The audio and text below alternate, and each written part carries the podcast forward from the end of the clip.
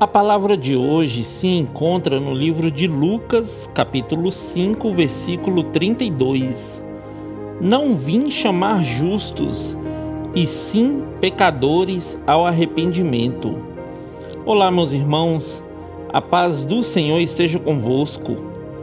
A volta de Jesus é o evento mais importante para aqueles que o servem.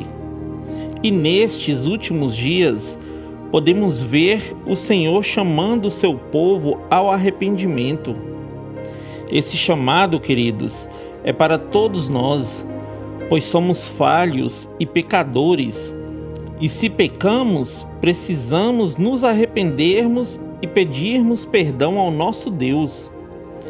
Cristo disse no livro de Lucas, capítulo 15, versículo 10: Eu afirmo a vocês que a mesma alegria existe diante dos anjos de Deus por um pecador que se arrepende. A alegria no céu, queridos, quando nós nos arrependemos de nossos pecados.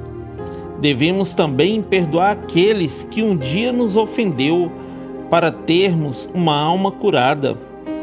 Que hoje possamos reconhecer nossos pecados e pedirmos perdão ao Senhor e liberarmos perdão para aqueles que nos têm ofendido. Amém?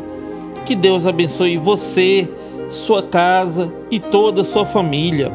E lembre-se sempre, você é muito especial para Deus.